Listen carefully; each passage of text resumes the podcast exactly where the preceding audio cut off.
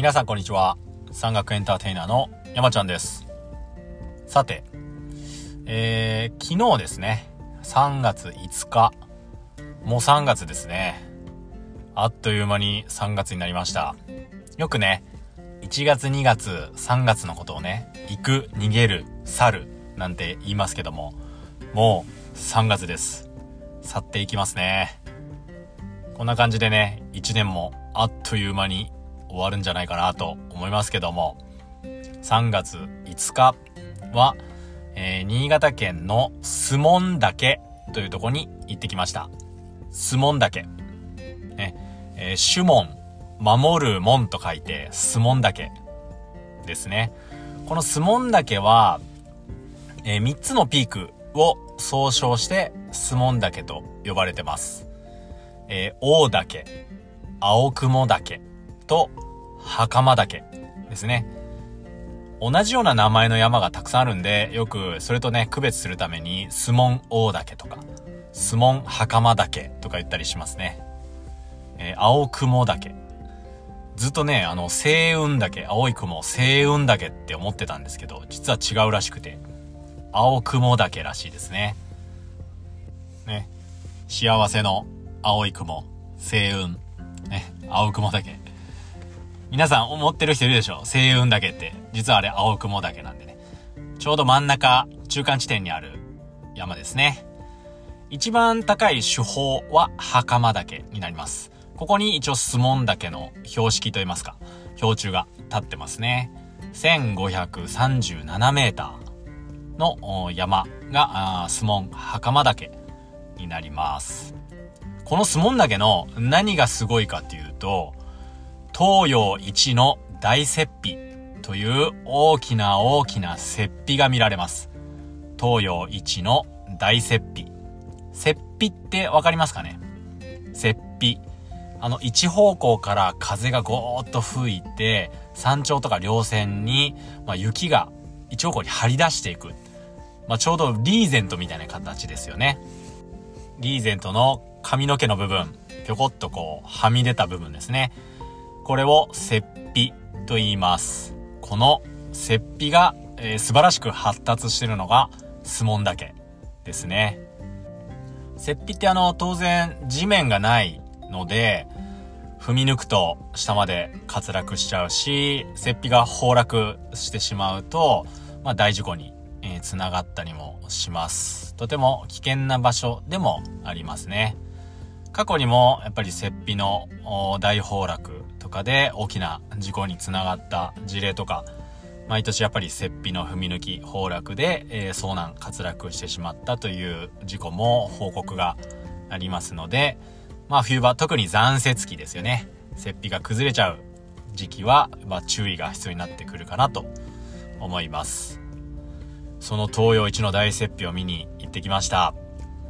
やっぱりね、あの、風が強い山域で、えー、厳冬期、冬なんかに日本海から湿った空気がゴーッと吹きすさんで、えー、どんどんどんどん大きな大きな雪庇が発達していく特殊な地形なので、えー、とても破壊力のある素晴らしい景色が見られました。越後の山はもうとにかく山山山ですね。奥行きがすごくて、牧畑山の時もちょっとね、お話しさせてもらったかなと思うんですけども、山の奥行きがすごくて、ちょっとアルプスとかとは違った景色感というか、渋さが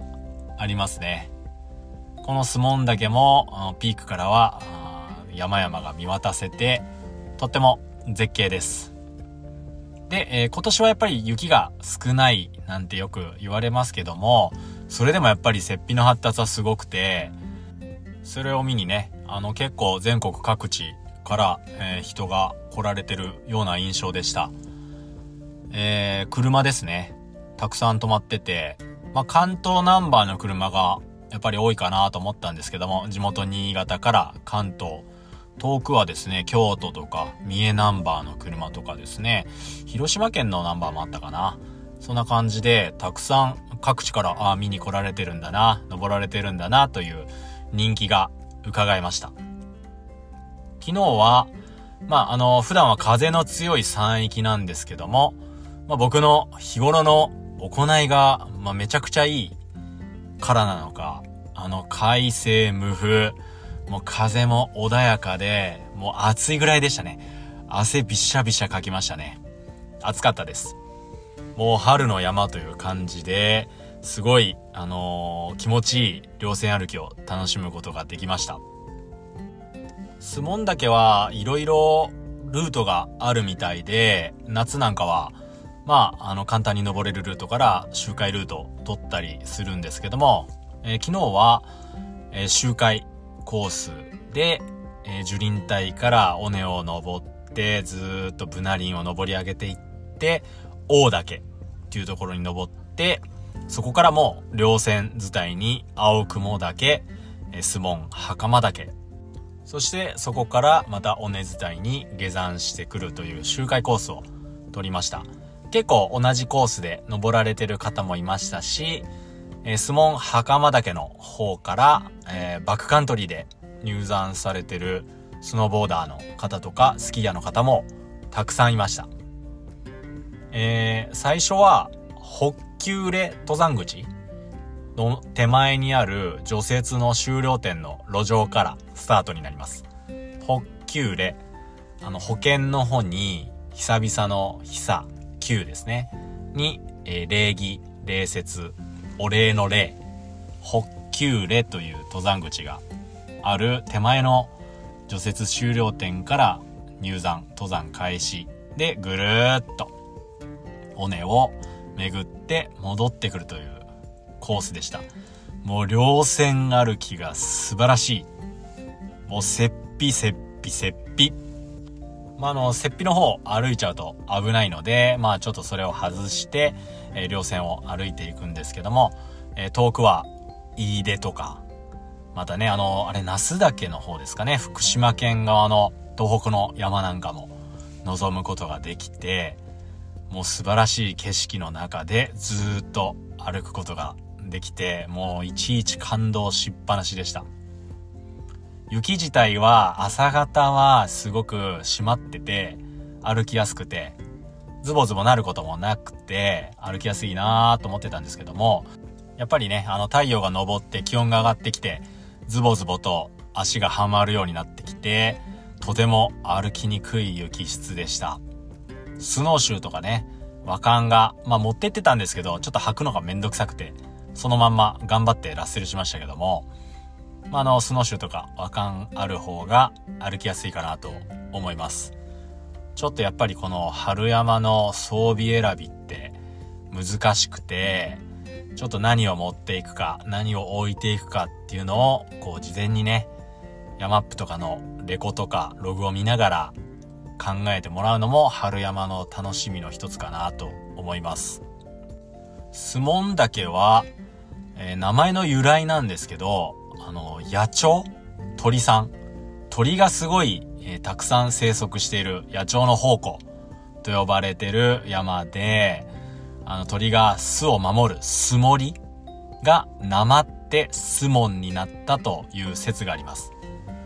こういうね、山の成り立ちとか名前の由来とかってあの諸説ありますんで、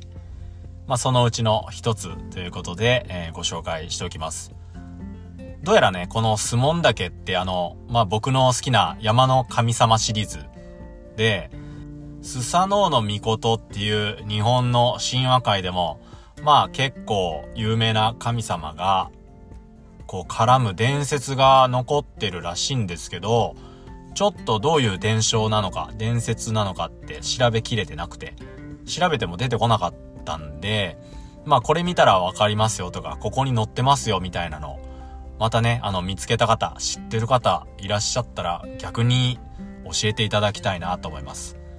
ね、日本の神話界でも、えー、荒ぶる武神、戦いの神様、スサノオノミコトが、どうやら、このスモン岳に絡んでるらしいです。そういう感じでね、ちょっとこう、行った山のバックストーリーなんかを調べるのも山の楽しみの一つ。これ毎回言ってますけども。まあ、あのー、知ってて損はない。面白いこともたくさんあるんで、ね、こういうことを先に頭に予習しておいて、行くだけでもちょっと山の見方が変わってくるんで、いいかなと思いますんで、おすすめです。スモン岳、ほんと良かったですね。こう登り始め、朝方、越後駒ヶ岳とか八海山の方に朝日がバーンと当たって、モルゲンロート、こうね、山が赤く燃えていく感じが、とても美しくて、あっちの山も行ってみたいなーなんて思いながら登ったりもしてたんですけども、一応ね、あの、スモン岳は日本200名山の一座なんですけども、こういうやっぱり100名山とか200名山に選定されてる山はね、それなりにやっぱり理由があって選ばれてる人気があるっていう感じがよくわかりましたね。スモン岳、おすすめなので、ちょっと気になってる人はね、ハッシュタグとか調べてもらってもいいですし、僕のインスタをご覧いただければ写真とかも載せてますんで、参考にしていただければなと思います。はい。えー、僕の活動はインスタグラムでも投稿してます。アカウント名は、55登山 2022tjar 55登山 2022tjar えー、GOGOTOZAN と調べてもらえれば出てくるかなと思います。あと、ブログもやってますので、そちらも合わせてご覧いただければなと思います。えー、検索サイト、Google とか Yahoo で、山のふもとで .com、山のふもとで .com と調べてもらえれば出てくるかなと思いますんで、そちらも合わせてご覧ください。もうね、シーズン的には、春山残雪期っていう感じですね。もうとっても暖かくなってきましたんで、装備選びとかも、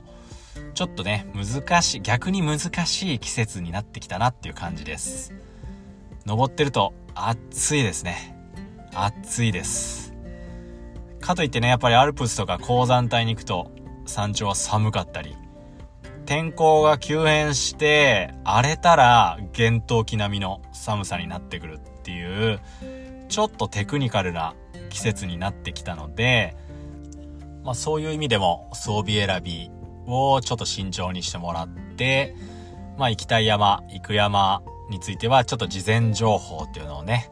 えー、収集してもらえればなと思います。このね、ラジオでも、まあそういうちょっとタイムリーな情報を発信していけたらなと思うんで、まああの山仲間さんとかね、山友さんにね、あれこの間聞いたラジオで言ってたよとか、このラジオおすすめだよってこう、どんどん広めてもらえると、なんか嬉しいかなと思いますんで。